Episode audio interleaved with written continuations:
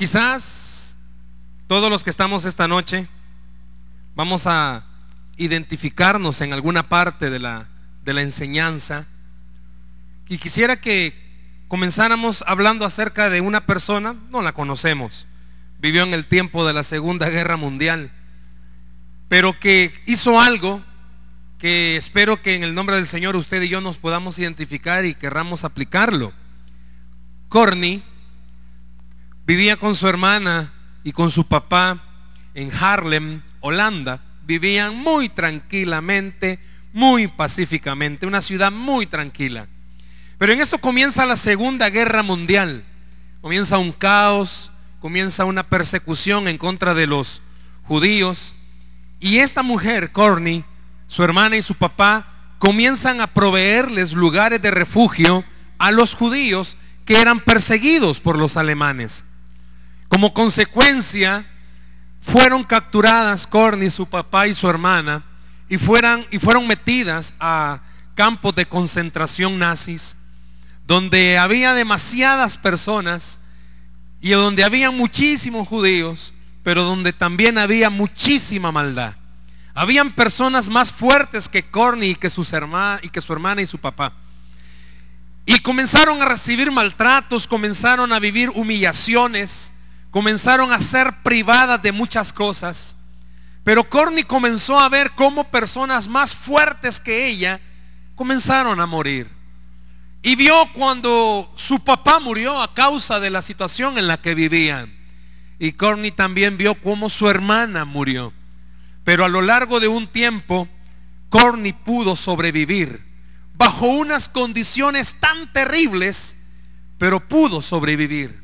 Porque Corny estaba llena de esperanza, estaba llena de optimismo, estaba llena de fe.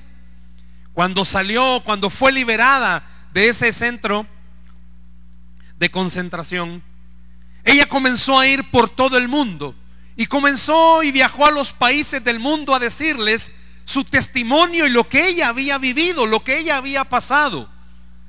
Y siempre cuando ella hablaba decía, yo pude sobrevivir porque estaba llena de esperanza, porque estaba llena de optimismo, porque estaba llena de fe. Y comenzó a decir a todo el mundo, lo único que me pudo llenar de fe, de esperanza y de optimismo, era que Cristo me había dicho que yo iba a salir libre. Y salí libre de ese lugar.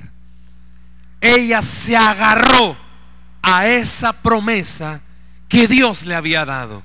Y yo quiero invitarle que esta noche usted y yo nos agarremos de una promesa del Señor. Hágame un favor, dígale al que está a la par suya, agárrate. Pero dígaselo fuerte, yo quiero escucharle, dígale, agárrate. Abrimos nuestra Biblia, por favor, en el libro de Génesis.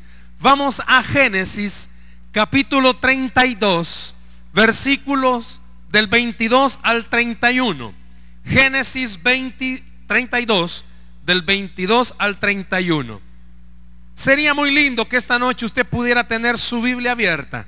Si no anda Biblia, en las pantallas se está proyectando lo que es el texto. Génesis capítulo 32, versículos del 22 al 31. Quizás es un pasaje que usted y yo muchas veces lo hemos leído. Dejemos que esta noche el Espíritu Santo nos ministre a través de él. Dice la escritura, así se quedó Jacob. ¿Cómo se quedó? Solo. Y luchó con él. Perdón, perdón, versículo 22. Y se levantó aquella noche y tomó sus dos mujeres y sus dos siervas y sus once hijos y pasó el vado de Jacob. Los tomó pues e hizo pasar el arroyo a ellos y a todo lo que tenía. Hoy sí, verso 24. Así se quedó Jacob, ¿cómo? Solo. Y luchó con él un varón hasta que rayaba el alba. Y cuando el varón vio que no podía con él, tocó en el sitio del encaje de su muslo y se descoyuntó el muslo de Jacob mientras con él luchaba. Y dijo, déjame, porque raya el alba. Y Jacob le respondió, no te dejaré si no me bendices. Y el varón le dijo, ¿cuál es tu nombre?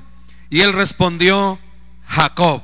Y el varón le dijo, no se dirá más tu nombre Jacob, sino Israel, porque has luchado con Dios y con los hombres y has vencido. Entonces Jacob le preguntó y dijo, declárame ahora tu nombre. Y el varón respondió, ¿por qué me preguntas por mi nombre? Y lo bendijo allí. Y llamó Jacob el nombre de aquel lugar Peniel, porque dijo, vi a Dios cara a cara y fue librada mi alma. Y cuando había pasado Peniel, le salió el sol y cojeaba de su cadera. Ve algo interesante de esta porción que hemos leído esta noche. Repito, quizás muchas veces usted ya la ha leído.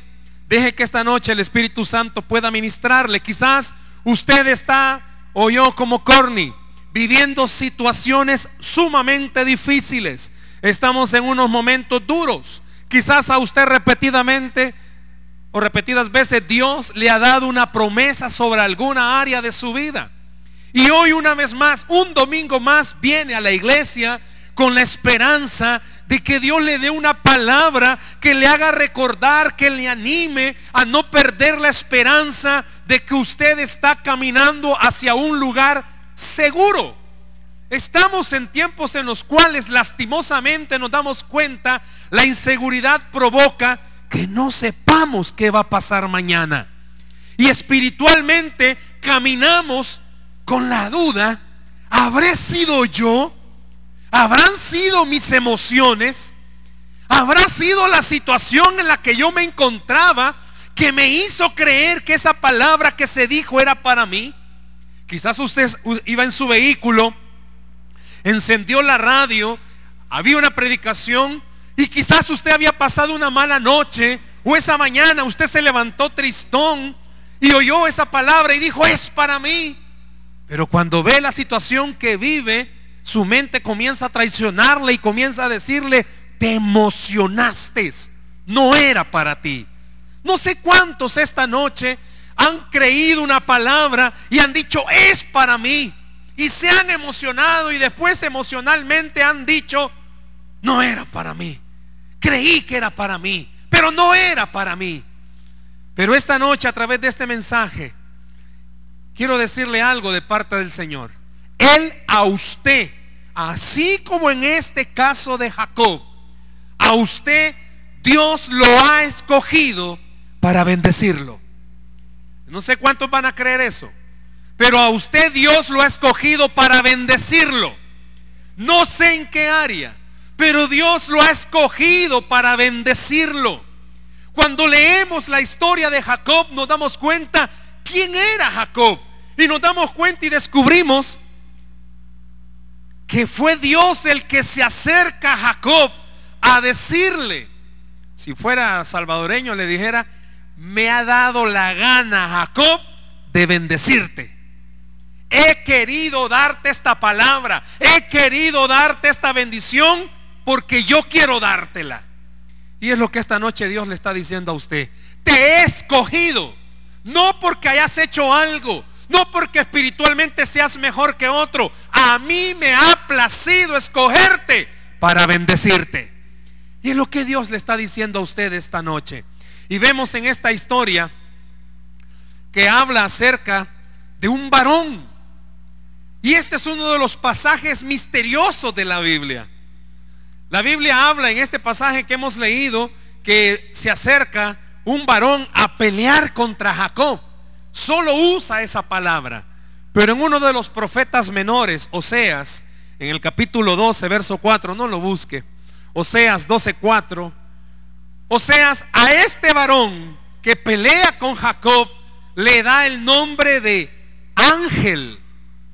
Y la palabra que usa Oseas para referirse al varón que pelea con Jacob es la misma que en el original se utiliza en toda la Biblia para referirse al ángel del Señor, al ángel de Jehová, es decir, Jesucristo.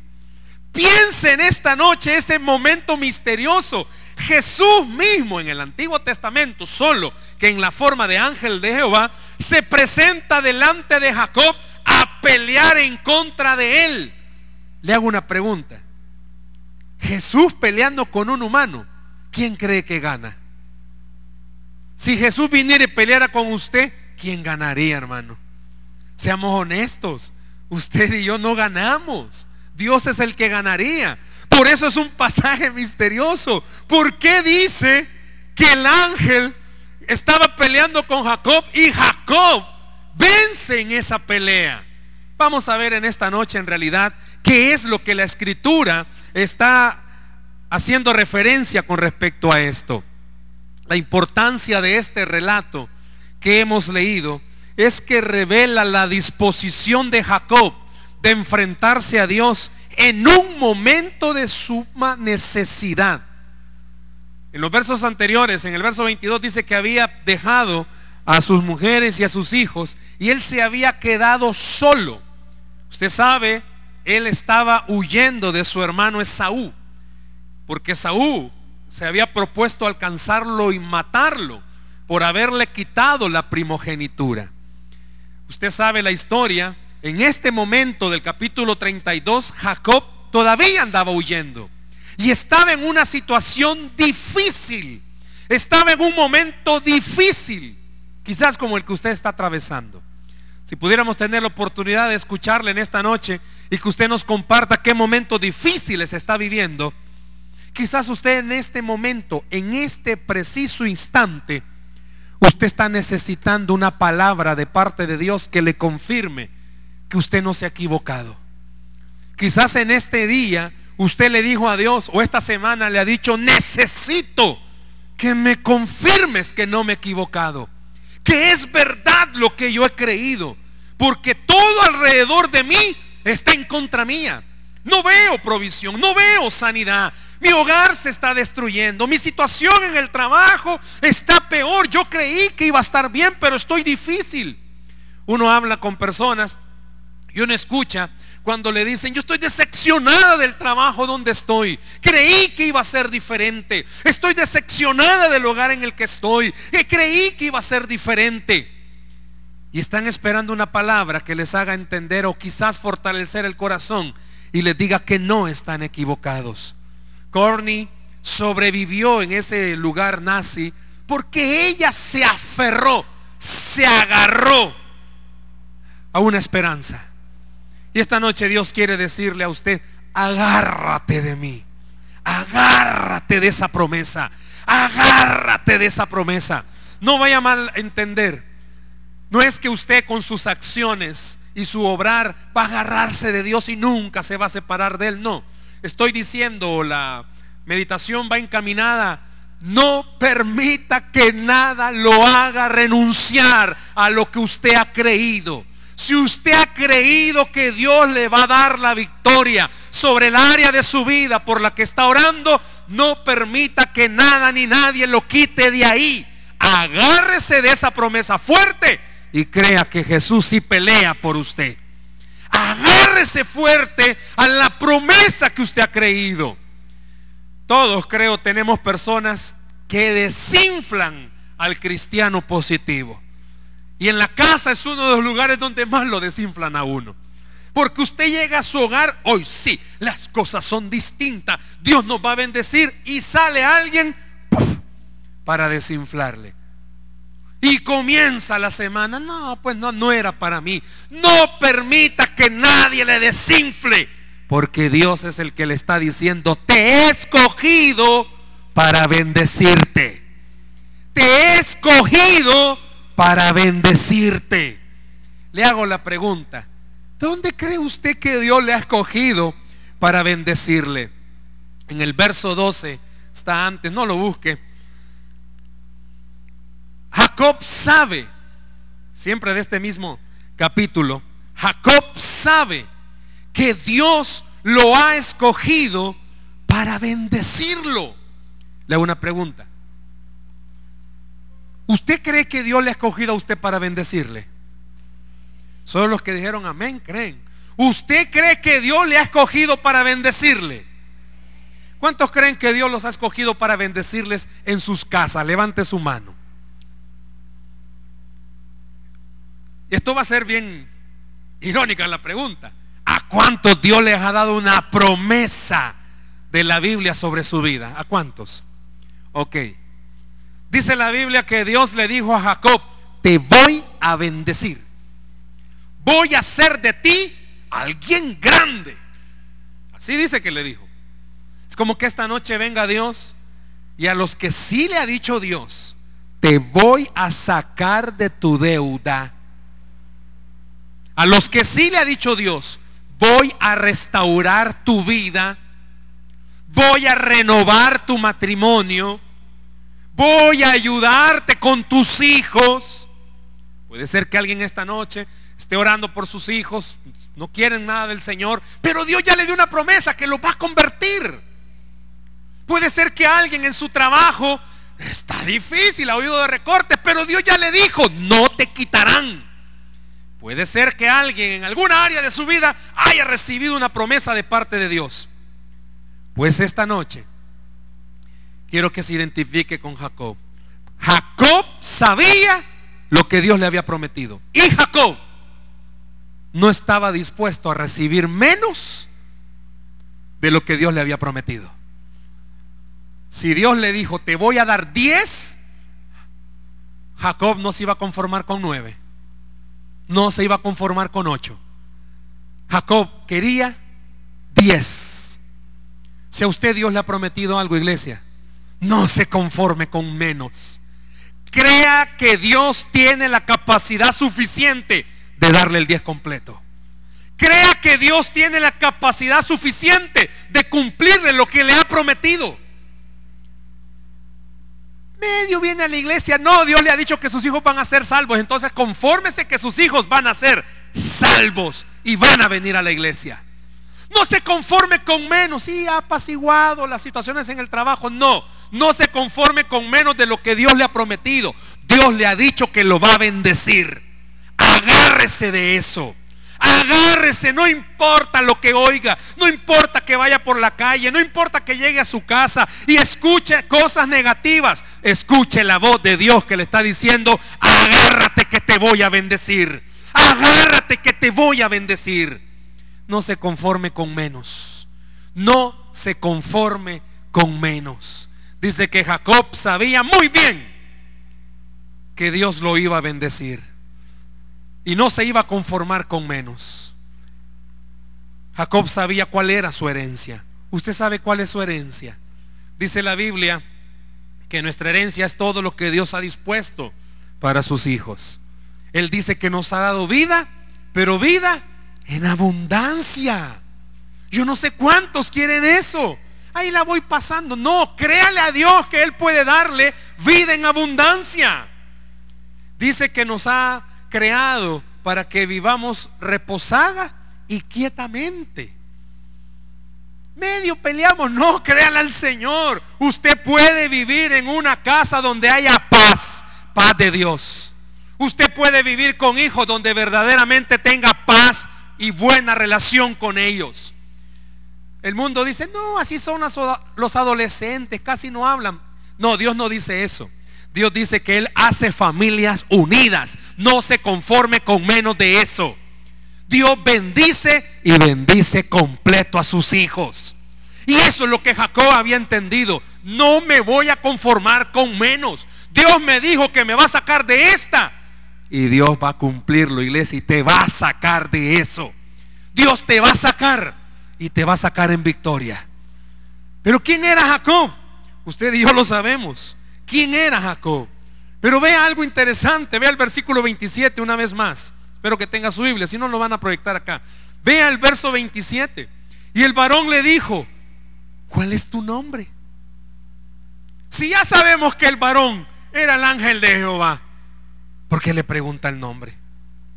¿Por qué cree usted que viene el varón, el ángel de Jehová y le pregunta, ¿quién sos? Si era lógico, él sabía quién era.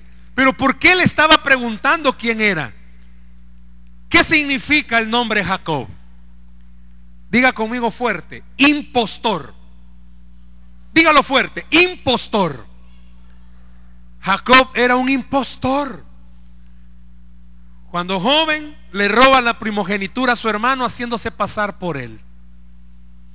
Y el nombre de él, desde que nace, el que venía agarrado del calcañal del hermano, alguien que estaba peleando por salir, él no iba a ser el primero, pero él quería ser el primero. El nombre de Jacob representa a alguien que había vivido casi toda su vida mal. Un mal cristiano. Dios no vinieron esta noche. Alguien que le cuesta. Alguien que no es tan bueno en oración. Alguien que tiene debilidades. Alguien que tiene luchas. Alguien que tiene áreas de su vida que muchas veces pareciera ser más fuerte que ellos mismos. Ellos no vinieron esta noche. Jacob, el nombre de él representaba a alguien malo y por eso el varón que lucha con él hace que Jacob repita su nombre para que Jacob entienda, date cuenta quién sos. Y en esta noche es como Dios le está diciendo a usted y me está diciendo a mí, vos sabés quién sos.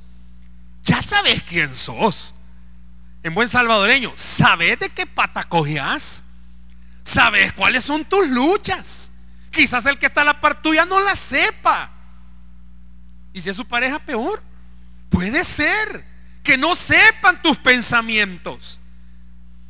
A veces pongo este ejemplo y quiero decírselo. ¿Qué pasaría si en esta hora entra por esa puerta por aquella, cualquiera, una persona bien ebria, bien bola? Bola de dos semanas, bien tomada, pero bien tomada, que ha andado por la calle encunetado, Usted sabe cómo andan esas personas, ¿verdad? Sucios, orinados y de todo, del uno y del dos, de todo andan. Vomitados. Y se sienta a la par de usted. ¿Qué haría? ¿Verdad? Que tendría un olor algo agradable. Carolina Herrera no sería el olor. Tendría un olor agradable. ¿Qué haría? Humanamente hablando, quizás usted en una forma bien disimulada, ¿verdad? Se levanta y se mueve. Eso sería quizás lo que hiciésemos. ¿Qué pasaría si el área débil con la que usted cae oliera igual que ese bolito? Hermanos, esta noche no nos aguantamos. Pero Dios nos ha dado una nariz espiritual para soportar el olor. Por eso viene el ángel y le dice, ¿quién sos? ¿Cómo te llamas? ¿Para qué? Para que esta noche usted y yo reconozcamos algo. Él nos ha escogido, oiga esto, para bendecirnos, no por quienes somos, es porque a Él le ha placido bendecirnos. Él sabe quién es usted. Y Él quiere que usted reconozca, te va a bendecir no por lo capaz que sos en tu trabajo, te va a bendecir en tu trabajo no por lo inteligente que sos, es porque a Él le ha placido bendecirte más que a los demás. Y esta noche, a usted y a mí, Dios nos ha escogido a pesar de quienes somos. Hermano, ¿quiénes somos? Yo no soy merecedor de estar en este lugar, pero a Él le ha placido bendecirme. Usted no es merecedor de lo que recibe, pero a Dios le ha placido bendecirlo. A Dios le plació bendecirle con el trabajo que usted tiene, con el carro que usted tiene, con el salario que usted tiene, con las finanzas o con la familia que usted tiene, por una razón. A Él le dio la gana de bendecirlo. ¿Qué quiere decir eso, hermano? Que nada ni nadie puede evitar que Dios cumpla el propósito que tiene con usted. ¿Y cuál es? Bendecirlo. Esta noche Dios te está diciendo, recuerda quién sos. Y aún sabiendo quién eres, te tengo una noticia, dice Dios. Te quiero bendecir. Quiero bendecir tu casa. Quiero bendecir tu familia. Quiero bendecir tus hijos. Te quiero bendecir en tu trabajo. Por eso el varón se acerca a Jacob y le pregunta, dime tu nombre. Para que él pudiera reconocer, es cierto, yo no merezco nada. Pero esta noche Dios te está diciendo, es que tu casa va a cambiar, no porque lo merezcas, es porque yo quiero bendecirte. es porque a mí me ha placido bendecirte. Hermanos, Dios te va a bendecir en una forma que nada lo puede detener. ¿Sabe por qué? Porque a Él lo ha placido bendecirle. Dios está con todo el deseo que esta noche usted salga de este lugar bien agarrado de una promesa. Te va a bendecir, pase lo que pase. Sea quien sea que te lo esté diciendo, te va a bendecir. ¿Por qué?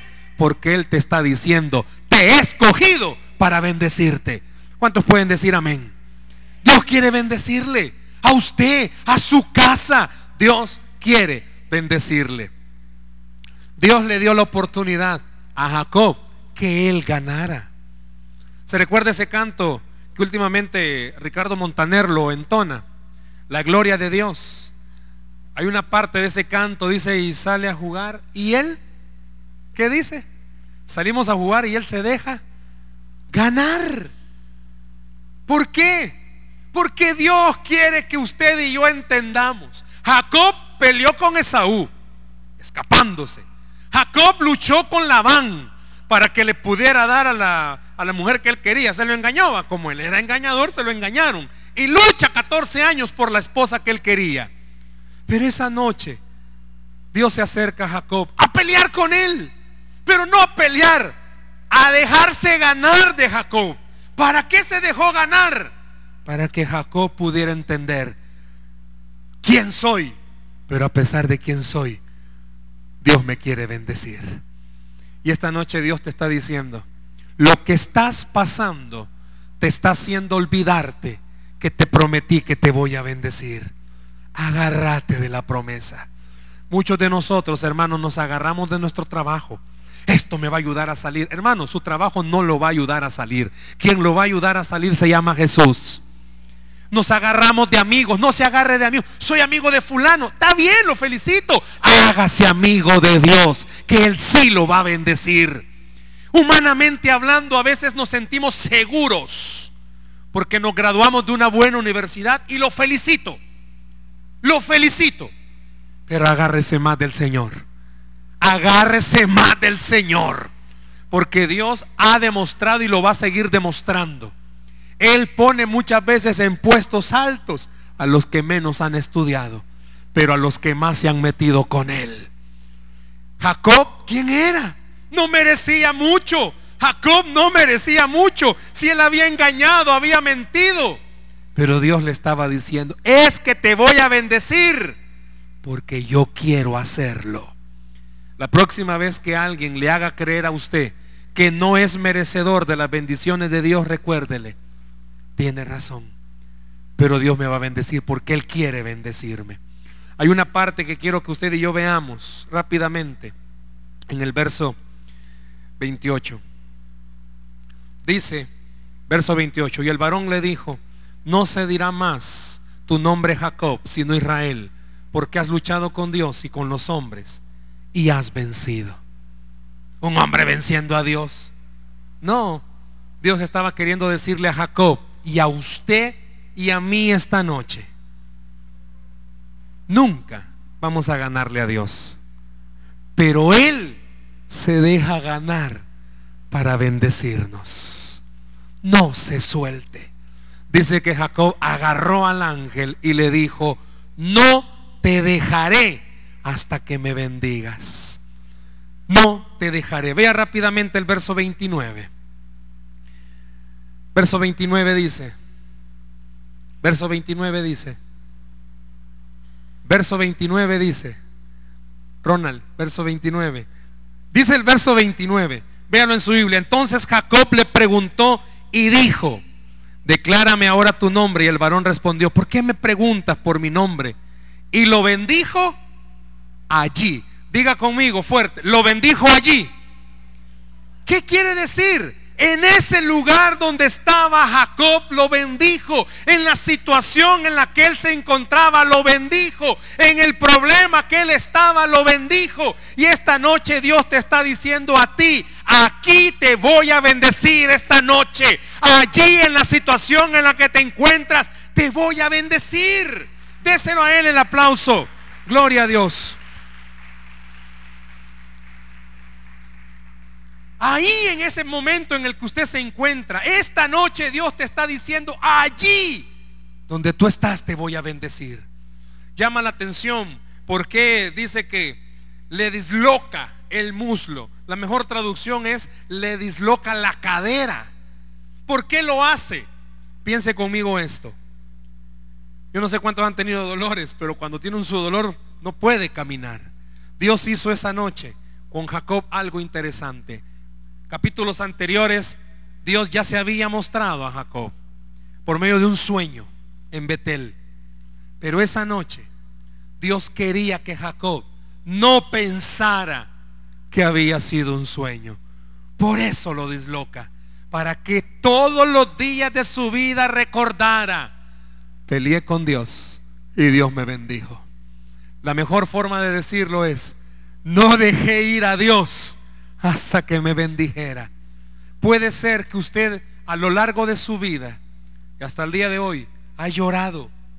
No le voy a pedir que levante la mano. Ha sufrido.